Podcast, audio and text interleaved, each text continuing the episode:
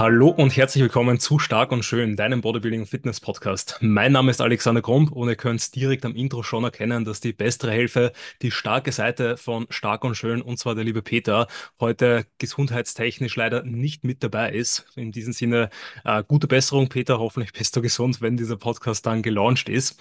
Ähm, nichtsdestotrotz bekommt ihr heute trotzdem Tipps, Tricks und Infos, wie ihr stärker und schöner werden könnt. Und dafür habe ich mir einen ja, sehr starken und sehr schönen Athleten rausgesucht und man könnte fast sogar sagen, vielleicht der schönste Athlet der Saison 2023, weil der in der Classic Physik alles abgeräumt hat. Also ich ähm, glaube, es gab keinen Overall in der Classic, den er sich da nicht geholt hat, ähm, zumindest in der Herbstsaison, aber um zu viel ähm, wegzunehmen. Äh, Niklas, herzlich willkommen zum Podcast. Für die Personen, die dich noch nicht kennen, was sollten sie so von dir wissen? Ja, hallo zusammen. Herzlichen Dank erstmal für diese wunderschöne Einleitung. Ähm, ja, freut mich auf jeden Fall sehr, heute dabei sein zu dürfen und auch in diesem Fall alles Gute für den Peter, ähm, dass er leider nicht dabei sein kann, aber das kriegen wir auf jeden Fall zusammen hin. Ja, mein Name ist Niklas Althoff. Ich bin 25 Jahre alt, jung, wie man sehen mag.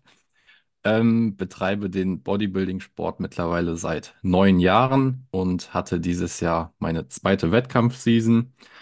Ähm, ja, entsprechend aus vielen Fehlern der ersten Season gelernt und diese dieses Jahr zusammen mit dem Daniel, also Daniel Kubik, welcher mein Betreuer und Teamkollege ist, ähm, ja, verbessert und in diesem Fall ein schönes Paket auf die Bühne bekommen. Definitiv war ja eine sehr erfolgreiche, aber auch sehr lange Saison, weil wenn man das so mitverfolgt hat, warst du ja nicht nur im Herbst, sondern auch schon mal im Frühjahr auf der Bühne. Ähm, aber ich würde gerne das Ganze mal wirklich von Anfang aufrollen ähm, und zwar zu deiner ersten Season zurückspringen. Die war ja, wenn ich mich richtig erinnere, 2019. Ähm, Mhm. wie war's, wie ist dir da gegangen? Und ähm, wenn du schon so sagst, so du hast dort viele Fehler gemacht, aus denen du gelernt hast, was waren so deine Takeaways? Was hast du ähm, von 2019 zu 2023 dann entsprechend geändert? Ja, also mit einer der größten Faktoren, die die erste Season negativ beeinflusst haben, war der Faktor Zeit. Ne? Also wir haben im Mai 2019 mit der Wettkampfdiät begonnen und der erste Wettkampf, das war damals noch die ANBF, war halt Ende September. Ne? Also sehr, sehr knackiges Zeitfenster. Dementsprechend habe ich mich auch gefühlt. Also ich hatte durchgehend den Zeitdruck und Stress im Nacken, ein gewisses Gewicht ähm, runterzubekommen. Vor allem, jeder kennt es, wenn man die erste Season plant, kann man das Gewicht nur abschätzen, wo man letzten Endes ungefähr rauskommen wird.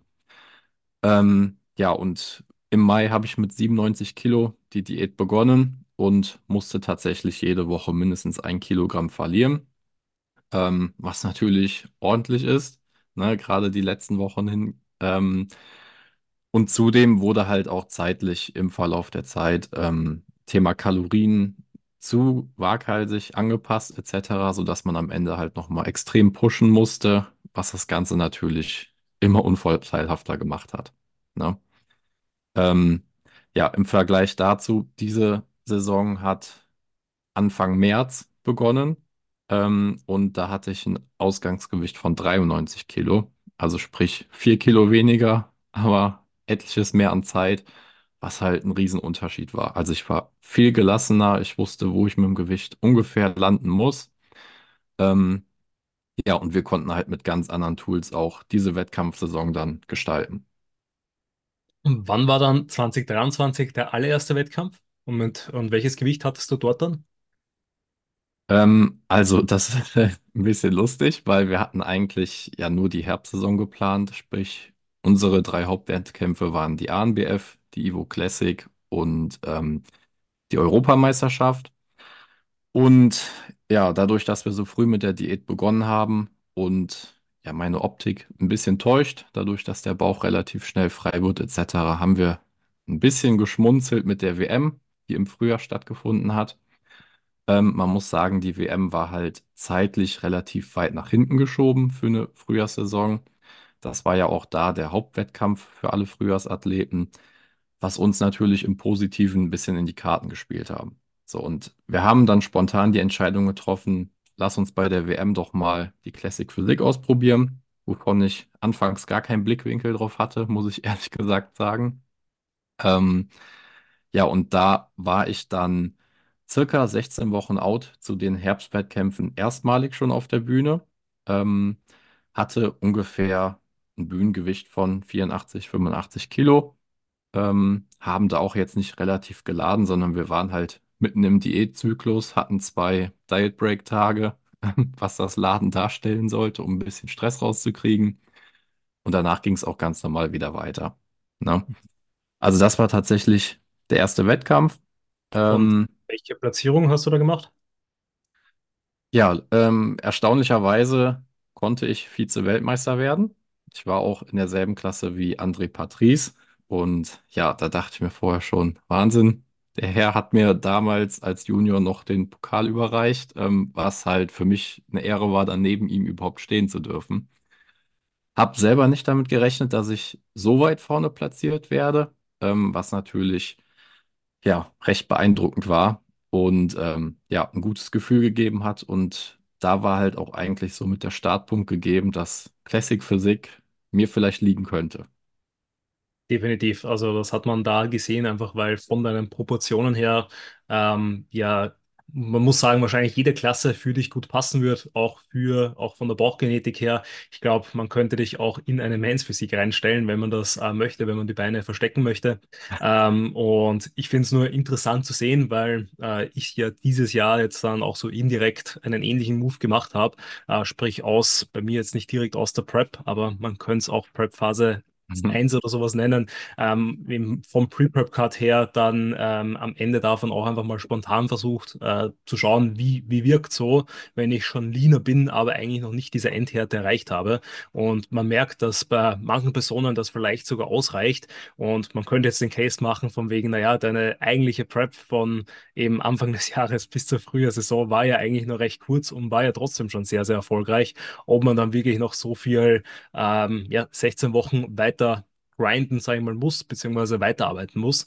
Ähm, du hast es ja eh gesagt, ich, ähm, ich habe es jetzt äh, mir nicht notiert, ich glaube 83 Kilo, 84 Kilo hast du gesagt, hattest du dann?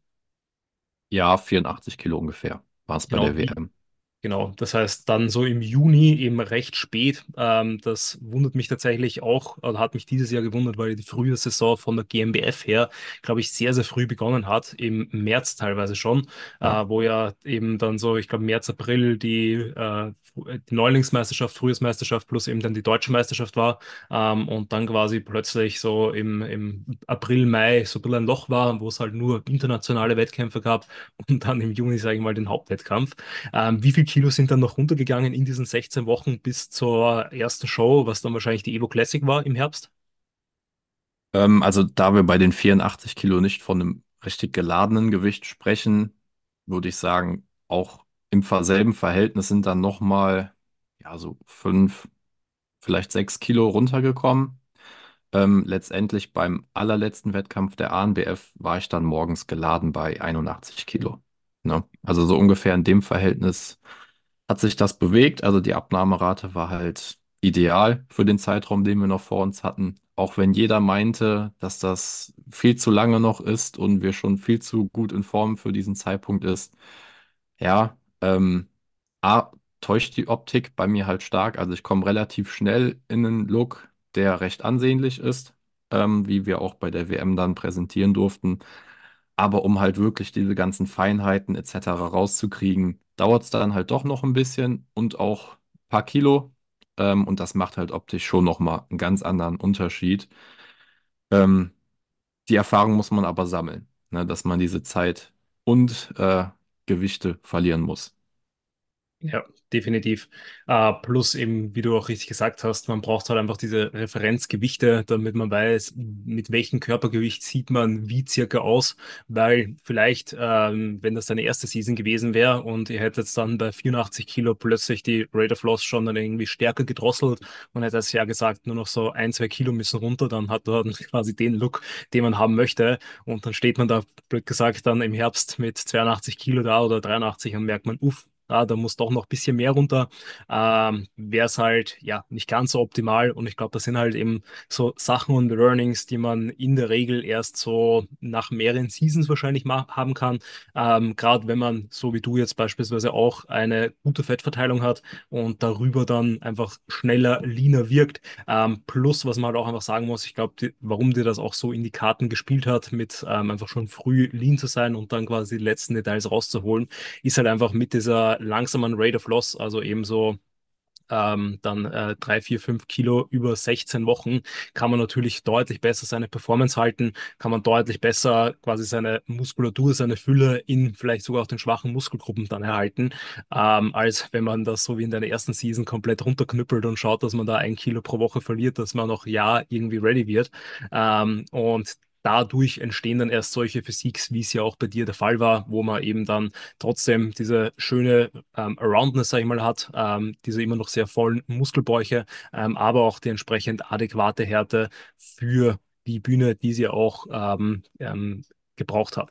Das heißt, wie ist dann die Herbstsaison verlaufen? Wie, ähm, welche Wettkämpfe hattest du dann dort alle und wie waren dort die Ergebnisse?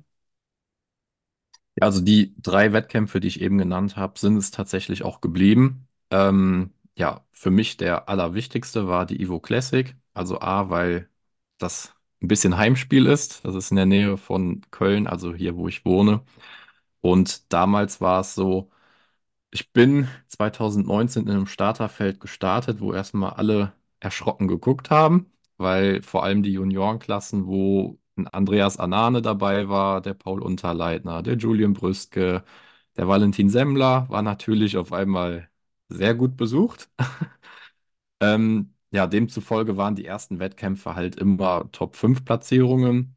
Ähm, aber in der Siegerlandhalle, wo dann auch in diesem Jahr die Evo Classic war, konnte ich mir den Vizetitel holen. Und ja, das war daher halt besonders schön, diesen Wettkampf hier erleben zu dürfen. Und ähm, ja, dort habe ich dann auch den Klassensieg in der Klasse Classic Tall holen können und entsprechend auch den Gesamtsieg. Wieder im Beisein meiner Familie und Freunde, was halt für mich das Ganze komplett ähm, einzigartig gemacht hat. Und ja, man versucht natürlich immer ein Klassenziel oder Klassensieg vor Augen zu führen. Aber Daniel hat es auch nie so richtig ausgesprochen, aber wir beide wussten eigentlich, wir wollen uns den Overall holen. Na, und dass es dann letztendlich geklappt hat, war natürlich einfach perfekt. Ähm, die Woche darauf fand dann die Europameisterschaft der INBA stand. Ähm, da habe ich auch die Classic Tall-Klasse gewonnen und wieder entsprechend den Overall geholt. Ähm, wurde da dann auch Profi der PNBA. Und zeitgleich, weil das der einzige Wettkampf war, wo auch ein Doppelstart machbar war, habe ich dort bei der Bodybuilding-Klasse, ähm, ich glaube, das war die zweitgrößte, ja, da habe ich teilgenommen und konnte auch da dann ähm, ja, Vize-Europameister werden. Die Woche darauf war dann entsprechend die ANBF, welche auch wieder ein super schöner und gelungener Wettkampf war. Und ja, da hatte ich dann das dritte Mal die Ehre, den Klassensieg und den Overall in der Classic Physik zu holen. Also drei Hauptwettkämpfe, dreimal Overall. Perfekt, würde ich behaupten. Definitiv. Also vor allem bei den Wettkämpfen, die du genannt hast, jeder, der dort selber gestartet ist oder die mitverfolgt hat, hat ja gesehen, dass das ja sehr, sehr kompetitive Lineups waren. Ist jetzt nicht so, dass du da ähm, erster von drei geworden bist und dann quasi im Overall vielleicht noch eine andere Person geschlagen hast, sondern das waren ja teilweise wirklich Klassen mit äh, 15 plus Leuten, mit teilweise vier, fünf Klassen nur in der Classic Physik, ähm, wo man sich halt schon ein entsprechendes Level bringen muss, um sich da zu behaupten. Ähm, und da war sie auch dann eben im Bodybuilding bei der ähm, Europameisterschaft von der IMBA auch entsprechend erfolgreich, ähm, wo es ja auch den zweiten Platz dann im Bodybuilding gab. Äh, da hast du sie schon ganz am Anfang angesprochen, dass eigentlich Classic Physik dich so gar nicht ähm, am Bildschirm war, dass du eigentlich mit der Einstellung reingegangen bist, dass du im Bodybuilding starten wirst. Äh, wie hat sich das so dann ergeben, sage ich mal, beziehungsweise ähm, woher ist dann dieser Drive gekommen, dass du mehr Richtung Bodybuilding gehen möchtest? Und wie ist dann der Schwenker zustande gekommen, dass es dann doch eigentlich nur oder primär dann die Classic Physik wurde?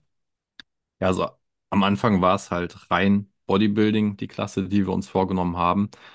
A, weil Classic im naturalen Bereich die letzten Jahre immer so den Ruf hatte, wenn du zu muskulös und ähm, zu trocken bist, dass du dann halt eher abgewertet wirst, etc. Das hat mich halt all die Jahre auch immer direkt gedanklich von der Classic weggetrieben.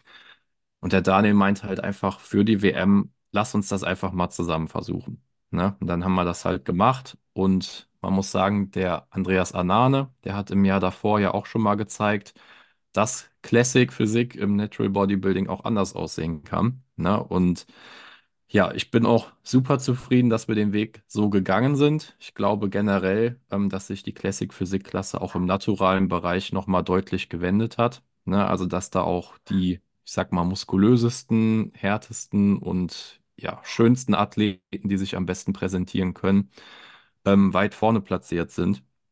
Und ähm, ja, wenn man so einen wunderschönen Classic Physik Look kreieren kann, wie ein CBAM im Netty-Bereich und da halt Wellen schlägt, ist das natürlich umso schöner. Ne? Nichtsdestotrotz, ich hatte im Frühjahr schon zwei Posing Trunks für die Bodybuilding-Klasse bestellt. Ähm, ja, einer davon kam leider nur zum Einsatz, aber ja, die Bodybuilding-Klassen wollte ich auch auf jeden Fall teilnehmen. Ne?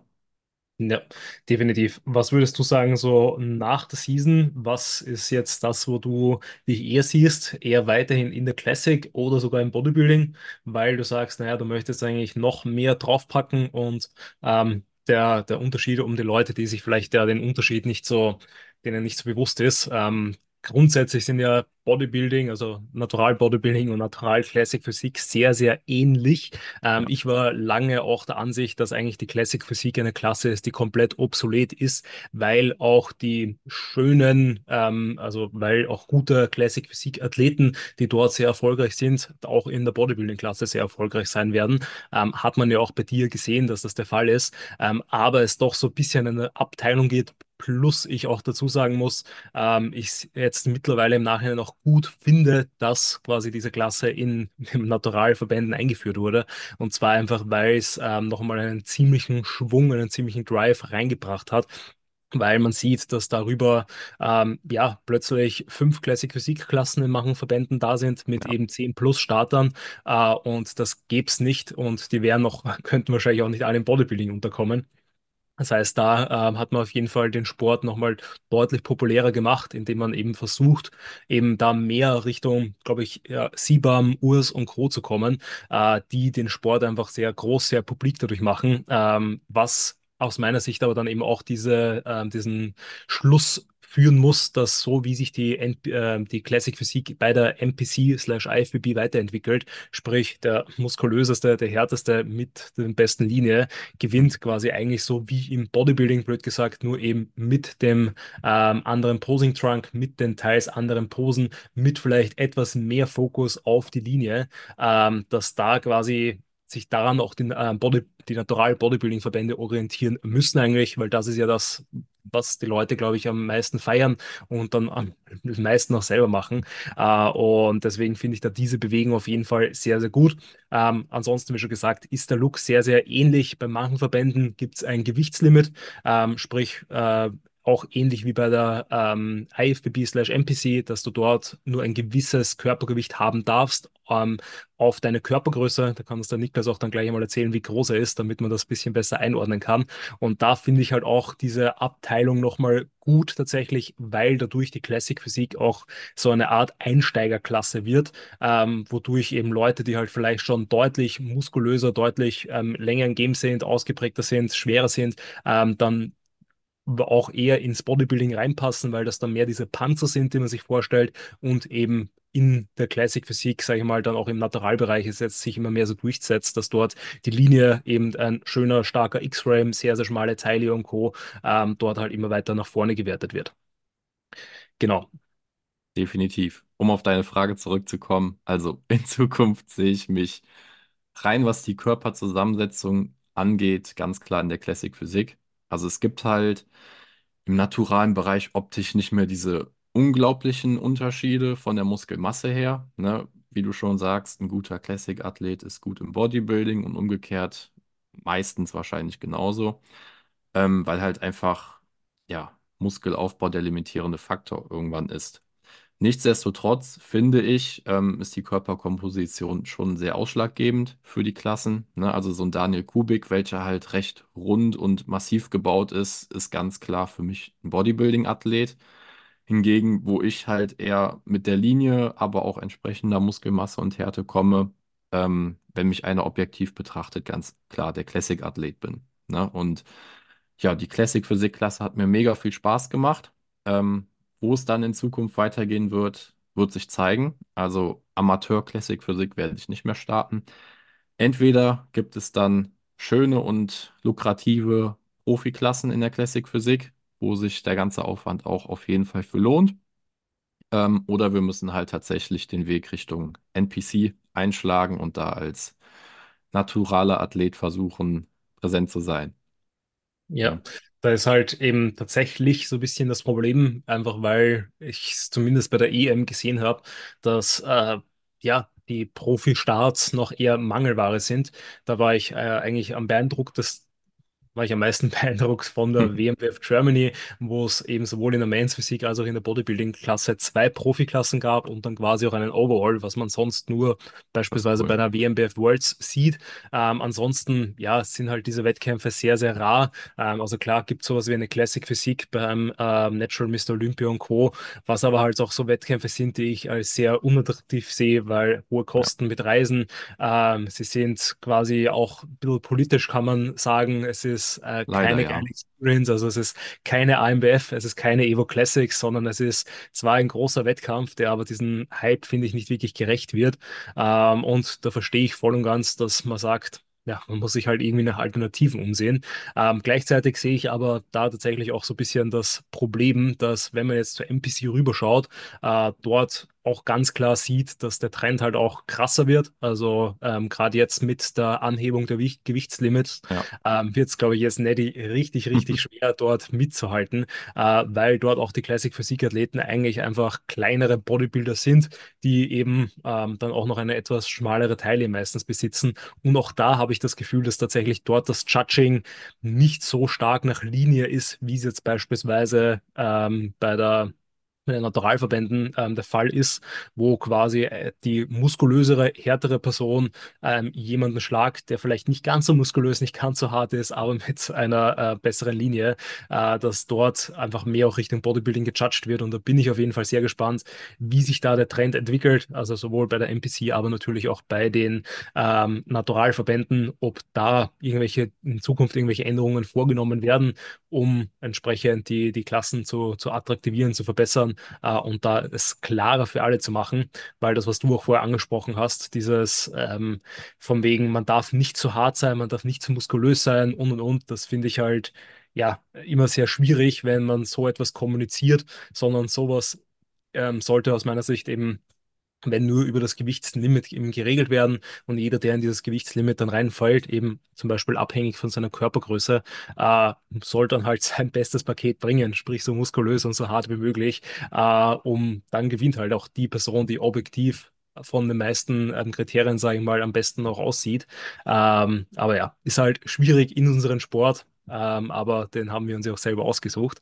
Äh, da noch zur Frage, wie groß bist du? Sprich, wie viel Spielraum hast du da noch nach oben, um beispielsweise das Gewichtslimit zu machen? Und weißt du, ändert sich da irgendwas von Amateuren zu Profis? Ähm, also ich bin 1,83 groß und ja, dürfte Körpergröße minus 100 dann 83 Kilo beim Einwiegen wiegen. Ähm, tatsächlich national gibt es diese Gewichtsgrenze. Also bei der ANBF gab es sie zum Beispiel auch. Ähm, bei der WNBF, also alle, nee, Quatsch, bei der WM, alles was international ist, gibt es keine Grenze mehr. Also da dürfte ich auch 95 Kilo wiegen, wenn ich das auf der Waage hätte. Das ist komplett egal. Ähm, ja, macht es auch wieder recht interessant von der Argumentation her, aber das ist ein anderes Thema. Ne? Letzten Endes, ja, also man kann schon recht muskulös sein in der Classic Physik und äh, ja, da ein ordentliches Paket auf die Bühne stemmen, was auch für die Zuschauer interessant ist, etc. Von daher sehe ich halt auch da die Zukunft weiterhin für mich in dieser Klasse und man muss sagen, Gerade die letzten zwei Jahre mit dem Andi, dann das Jahr von mir, haben halt die Classic Physik auch nochmal ein bisschen verändert. Also ich habe das Gefühl, die Nachfrage dahin steigt immer mehr. Und auch das Ansehen dahingehend, auch wenn es immer noch nicht vergleichbar ist mit Bodybuilding-Klassen, wenn man da Overall-Siege holt etc. Ähm, aber ich glaube, das ist auf jeden Fall eine sehr zukunftsträchtige ähm, Kategorie. Und ja, wer weiß, vielleicht gibt es ja irgendwann mal die Evo Classic Pro League, wo alle Profiathleten oder Gesamtsieger gegeneinander antreten können. Das wäre auf jeden Fall sehr, sehr cool. Und ansonsten müssen wir schauen, was sich da auf diesem Markt verändert. Ja, da bin ich auch sehr gespannt auf jeden Fall auf die Zukunft, weil äh, die AMBF hat das ja probiert dieses Jahr. Ich finde, sie hätten es ein bisschen früher ankündigen Ja, sollen oder müssen und vielleicht ein bisschen mehr Marketing noch betreiben. Ähm, aber die äh, AMBF hat ja genau das versucht, quasi gesagt, ja, jeder, der irgendwo eine Pro-Card besitzt, kommt zu uns, startet bei den Profis, eben zumindest äh, bei den Bodybuilding-Profis. Und auch wenn da ein gutes Starterfeld, ein diverses Starterfeld äh, zustande gekommen ist, ähm, glaube ich, haben da immer noch viele Personen einfach so ein bisschen eine Abneigung davon und sind da halt auch sehr verbandstreu, was eh auch okay ist, wenn dann der Verband viel zurückgibt. Wenn man vom Verband ja, nichts zurückbekommt, dann verstehe ich diese Loyalität tatsächlich einfach nicht, weil ähm, warum selber viel Geld zahlen, viel, äh, viel rein investieren dafür, dass man als Athlet dann nichts retour bekommt ähm, und bin auf jeden Fall sehr gespannt, wie sich das entwickelt. Ähm, da auch natürlich für die Zukunft, wie sind da deine Pläne für deine Entwicklung?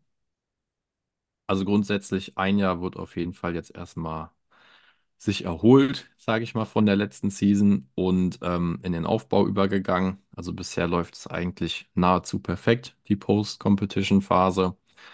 Ähm, grundsätzlich hätte ich Lust, im Herbst 25 wieder an den Start zu gehen.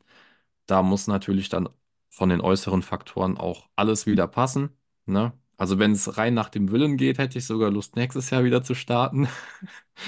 Ähm, aber natürlich will ich das nächste Mal mit einem anderen Paket stehen, wie ich dieses Jahr auf der Bühne stand. Ja, und je nachdem, wo man dann starten möchte, ne, wenn es Richtung NPC geht und man sich halt durchsetzen muss, da muss halt auch ordentlich Fleisch drauf. Und ja, da müssen wir halt letztendlich gucken, wie ist die Ausgangslage, aber frühestens Herbst 25 und ansonsten die Jahre darauf. Ja, definitiv. Also gerade für die äh, NPC äh, hast du ja dann auch noch mehr Luft nach oben, sage ich mal, um das Gewichtslimit auf jeden Fall Bisschen. auszufüllen. Genau. Ähm, also ich weiß jetzt gar nicht äh, genau auswendig, wie es ist, aber mit so ähm, glaube ich, über 1,80 Meter darfst du schon 90 oder sogar bis zu 100 Kilo fast wiegen. Ich, ich glaube, Ähm, rund 103 oder so sind es. Also Äh, hast auf jeden Fall noch gut Luft nach oben, dass du ein da bisschen, ja. äh, ordentlich drauf packst, ähm, damit das da ordentlich ähm, auch was wird. Ähm, zur, zur Off-Season entsprechend, wie hast du da jetzt die Phase quasi eigentlich zwischen 20, äh, 2019 und jetzt 2023 gestaltet? Ähm, weil da war ja auch eine gute Verbesserung auf jeden Fall sichtbar. Ansonsten wäre die Season nicht so erfolgreich gewesen. Ähm, wie hast du das da gehandhabt und worauf legt ihr dann den Fokus? Also worauf liegt jemand, der eigentlich jeden Overall gewinnt? Ähm, wo siehst du deine Schwächen? Also, ähm, seit dem Wettkampf 2019, da habe ich die Post-Competition-Phase echt verkackt, weil ich äh, habe zwei bis drei Wochen gar nicht trainieren sollen und habe da auch gegessen, wie ich wollte. Und ja, da war weder von einem Rebound was zu sehen, sonst irgendwie produktiv die Kalorien genutzt worden. Und dann bin ich quasi aus einem Loch wieder von oben und habe mich langsam hochgekämpft. Man muss sagen, seit dem Wettkampf ähm, war ich aber auch durchgehend im Überschuss. Also ich habe tatsächlich seit 2019, wo ich ein geladenes Wettkampfgewicht von nur 75 Kilo hatte, ähm, bis Mai 22 im Überschuss verbracht, wo ich dann letztendlich mein Höchstgewicht mit 98 Kilo hatte. Hab dann im Mai 22 überlegt, eigenständig mal eine Minicut zu setzen, weil ja, ich war schon gut fleischig unterwegs. Ähm, hab den dann alleine durchgeführt, dann auch im Juni 22 mit Daniel die Zusammenarbeit begonnen, weil ich wusste, ja, das Jahr danach wird ein Wettkampf angepeilt. Haben dann einfach meinen Minicut bis August 22 fortgesetzt und ja, uns von da bis Februar 23, wo dann halt die Prep begonnen hat, mit den 93 Kilo leicht äh, wieder in einem Überschuss verbracht. Hatten da den Fokus auf äh, Schulter-Arme gelegt, weil die halt 2019 auch ja noch mit am schmalsten waren, muss ich sagen. Das Ganze ist auch recht gut aufgegangen und ähm, ja, grundsätzlich der Fokus wird halt immer dargelegt, wo er entsprechend benötigt wird. Na, jetzt für diesen Aufbau haben wir uns vorgenommen, ein bisschen was mehr an die Adduktoren äh, zu platzieren, weil da kann man nicht genug haben. Arme werden weiterhin priorisiert und noch ein bisschen Quad-Schwung. Hat auch noch keinem geschadet. Und ähm, ja, anhand dessen sollte das nächste Paket auf jeden Fall recht stimmig werden. Und ähm, ja, auch hier versuchen wir möglichst lange in einem kleinen Kalorienüberschuss zu fahren. Ja, also, wenn wir auch mal überlegen, bis 2019 habe ich so gut wie kaum eine Diät gemacht. Also, ich habe 2014 mit 58 Kilo auf 1,80 den Sport begonnen. Also, ich war sehr, sehr dünn und mickrig, würde ich behaupten. Ähm, und habe dann halt bis zur ersten Prep 39 Kilo zugenommen. Natürlich leider nicht alles nur Muskelmasse, aber ich war halt dauerhaft in einem Überschuss, um entsprechend Fortschritte zu erzielen. Und das hat natürlich auch einen riesen Unterschied gemacht. Definitiv. Was sind dann deine Tipps, dass man während so langen Aufbauphasen und Co. trotzdem seine schmale Taille beibehält? Also größtenteils ist das natürlich genetisch äh, vorgegeben. Da gibt es keine Zaubercreme oder den Trainingsgürtel, der das Ganze schmaler macht. Ähm, ja, grundsätzlich würde ich jedem ans Herz legen, sich nicht komplett Fett zu fressen, sondern halt einen moderaten Überschuss zu fahren. Dann aber auch für einen längeren Zeitraum. Ne? Also nicht so kurze Phasen, wo man ein Tausender Überschuss pro Tag fährt und dann wieder cutten muss und immer weiter so, sondern halt seine 300 Kalorien am Tag im Überschuss verbringen und das halt über Jahre. Ne? Ich habe das Gefühl, das wird so mit den größten Benefit erzielen. Und ähm, ja, letztendlich sollte das dann auch damit gut funktionieren. Definitiv. Also da bin ich auch voll und ganz bei dir. Es ist ähm, auch, was ich immer wieder predige, ähm, quasi gerade im Überschuss, slow and steady wins the race, weil ich glaube, die Leute Ja, überschätzen eigentlich, wie viel Muskelmasse man aufbauen kann pro Tag, pro Woche. Äh, und wenn genau. man sich das anschaut, wie viel Kalorien man dafür eigentlich quasi nur benötigt, ähm, merkt man schnell, was passiert, wenn ich mehr Kalorien zuführe. Und leider mehr Kalorien heißt dann nicht mehr Muskelmasse, sondern einfach nur mehr Fettmasse die dann eben aber dann wieder in Diäten runter muss, ähm, wo man halt auch sagen muss, im Defizit baut man nicht so effizient Muskelmasse auf wie im Überschuss. Ähm, auch wenn man da vielleicht viele Personen dann etwas mehr noch auf die Ernährung schauen, ähm, etwas ähm, genauer unterwegs sind, den Schlaf besser halten, sich dadurch auch vitaler fühlen und und und. Ähm, aber Ziel wäre es eigentlich genau diesen Drive auch in den Aufbauphasen mitzunehmen, so lange wie möglich zu halten, ähm, um dort auch einfach möglichst produktive Improvements, Verbesserungsphasen zu haben um entsprechend eben seine Physik dann auch langfristig zu transformieren. Und ähm, ich glaube, du bist auch ein sehr, sehr gutes Beispiel, dass umso länger man im Überschuss ist, desto stärker fallen diese Sprünge aus. Wenn man eben immer nur zwei Monate Überschuss ist dann zwei Monate cuttet, ähm, wird nicht so viel weitergehen, wie wenn man vier Jahre im Überschuss ist und dann eine Prep macht. Ähm, und genauso quasi kann man dann auch das Stage Weight von ca. 75 Kilogramm auf 81 Kilogramm beispielsweise dann auch erhöhen. Ähm, vor allem, wenn man das Ganze dann noch mit smarteren Prep-Ansätzen fährt, eben sprich wie einen ja, Pre-Prep-Cut, wie einen besseren Zeitrahmen, ähm, einer moderateren Rate of Loss ähm, und Co., wodurch man da einfach ähm, entsprechend ja, ähm, eine smoothere Prep hat, weniger Stress hat, mehr Muskelerhalt hat äh, und dann halt einfach ja, bessere, kompetitivere Pakete dabei rausschauen werden. Definitiv. Also, wenn ich überlege, in der ersten Prep hatte ich keinen Diet Break Tag, keinen Deload. Also, ich bin quasi ein Kilo äh, Rate of Loss wöchentlich gefahren, ohne irgendeinen Deload etc. Also, da war man halt komplett im Film. Und ähm, ja, das war halt dieses Mal komplett unterschiedlich. Ne? Wir haben die Zeit dafür gehabt, entsprechende Pausen einzulegen etc. Und das hat A, das Wohlbefinden während der Prep deutlich verändert, aber auch das Füllegefühl. Also ich habe das Gefühl, wir haben, wenn überhaupt, mini, minimal Muskulatur eingebüßt. Ähm, ich habe mich am Ende immer noch nicht schmal gefühlt und hatte ein gewisses Füllegefühl, auch wenn man ja sehr le leer war am Ende mit dem Carbs etc. Aber das war halt schon eine ganz andere Season, ähm, was sich halt letztendlich auch am Paket wieder gespiegelt hat. Mhm. Wie sieht da jetzt die Off-Season-Planung dabei aus? Bleibst du im Coaching? Willst du das quasi wie 2019 bis 2022 dann selbstständig wieder durchziehen? Hast du da äh, konkretere Pläne? Ähm, tatsächlich habe ich mir da auch natürlich Gedanken drüber gemacht, weil das ist natürlich auch Geld, ne, was man irgendwie investiert in den Coach.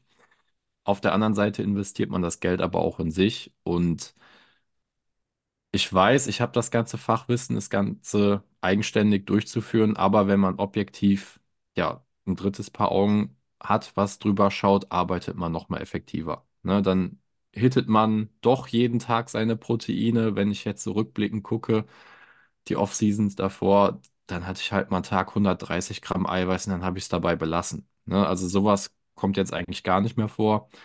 Und ich muss sagen, die Zusammenarbeit mit Daniel ist eigentlich perfekt. Ne, also da wird weder irgendwas zu tiefgründig aufgegriffen und eine Wissenschaft draus gemacht, ähm, sondern wir haben halt die Punkte, wo wir wissen, daran gilt es zu arbeiten, die und die Punkte müssen wir einhalten und ja, die Ergebnisse sind einfach mega gut, die wir zusammen mit unserem Austausch erzielen und von daher ist mir das Ganze auch wert, die Improvement Season mit Daniel fortzuführen und dann im Anschluss auch die nächste Wettkampfseason.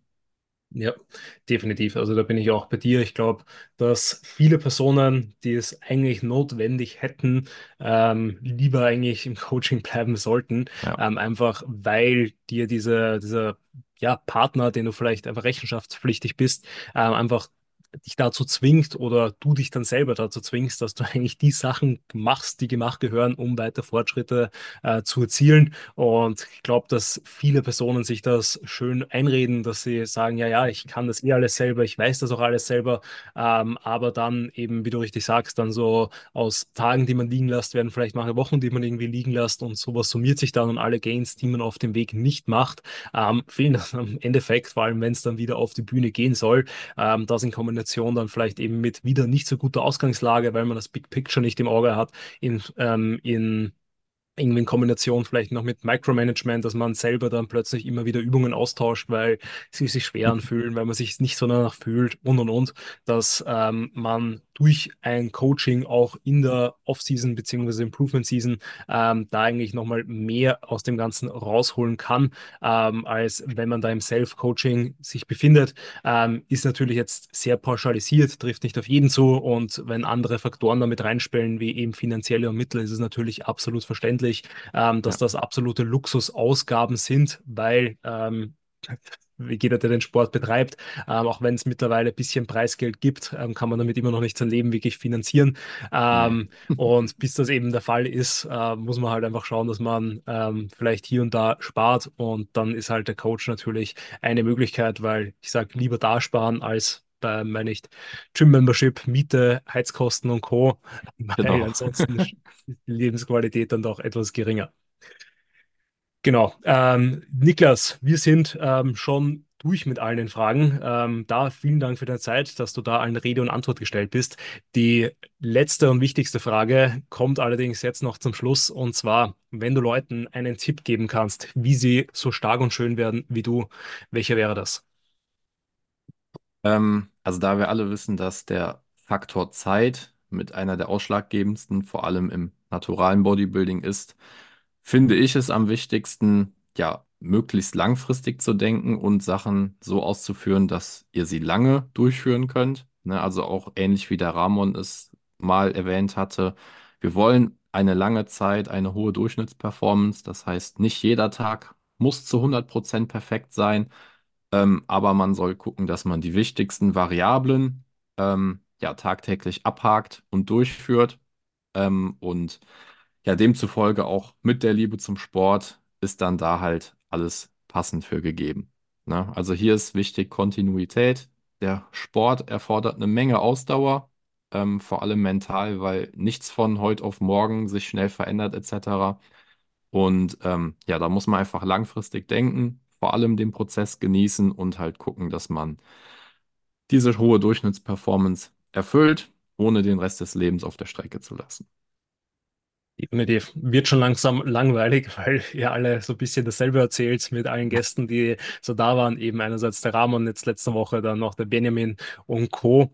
Ähm, Aber ich glaube, umso wichtiger ist es, ähm, sich das auch bewusst zu machen und zu merken, hey, es gibt irgendwie so keine äh, Zaubercreme, Zauberpille, die dich da jetzt ähm, irgendwie plötzlich im Natural Bodybuilding erfolgreich macht, sondern es einfach Zeiträume sind, äh, die man einfach produktiv nutzt, die man im Überschuss nutzt, um dort dann entsprechend in der Diät dann diese Arbeit erst freizulegen und dann halt äh, geile Pakete auf der Bühne zu präsentieren. Ja, definitiv. Also ich meine, wenn man sich alle Top-Athleten anguckt im naturalen Bereich, die haben alle eine lange Trainingskarriere hinter sich, wo sie halt entsprechend die Arbeit verrichtet haben. Vielleicht nicht jeden Tag perfekt. Der eine oder andere geht auch mal einen Glühwein trinken etc. Aber wie man sieht, es funktioniert trotzdem, wenn nicht so sogar besser, weil man sich halt auf nichts einschränken muss. Ähm, ja, und das muss halt vielen vor Augen geführt werden. Heutzutage gibt es halt viele, die sich direkt einen Coach suchen und das nächste Jahr den Bühnenauftritt planen, weil sie Person XY auf der Bühne gesehen haben. Ähm, ja, dieser Faktor Zeit wird aber halt stark vernachlässigt bei dieser Überlegung und man hätte sich jetzt auch was anderes ausdenken können für den Podcast-Zuhörer, dass das interessanter wird, aber letztendlich ist das halt der Punkt. Ne? Zeit mal verrichtete Arbeit. So ist es. Und da vielen Dank an alle ZuhörerInnen, die, sie, die sich ihre Zeit uns geschenkt haben, um uns so lange zuzuhören. Da, falls euch diese Episode gefallen hat, lasst gerne ein Like da, eine Bewertung auf der Podcast-Plattform eurer Tar oder teilt sie sogar in eurer Social-Media-Plattform und taggt dann natürlich den Niklas und mich. Ihr seht in der Beschreibung auch das Social-Media-Profil vom lieben Niklas sowie alle möglichen Support-Codes, wie ihr den Podcast weiter unterstützen könnt, äh, wenn euch da der Content gefällt, der euch so geboten wird. Und in diesem Sinne, ähm, würde ich sagen, ciao und baba. Adios, ciao.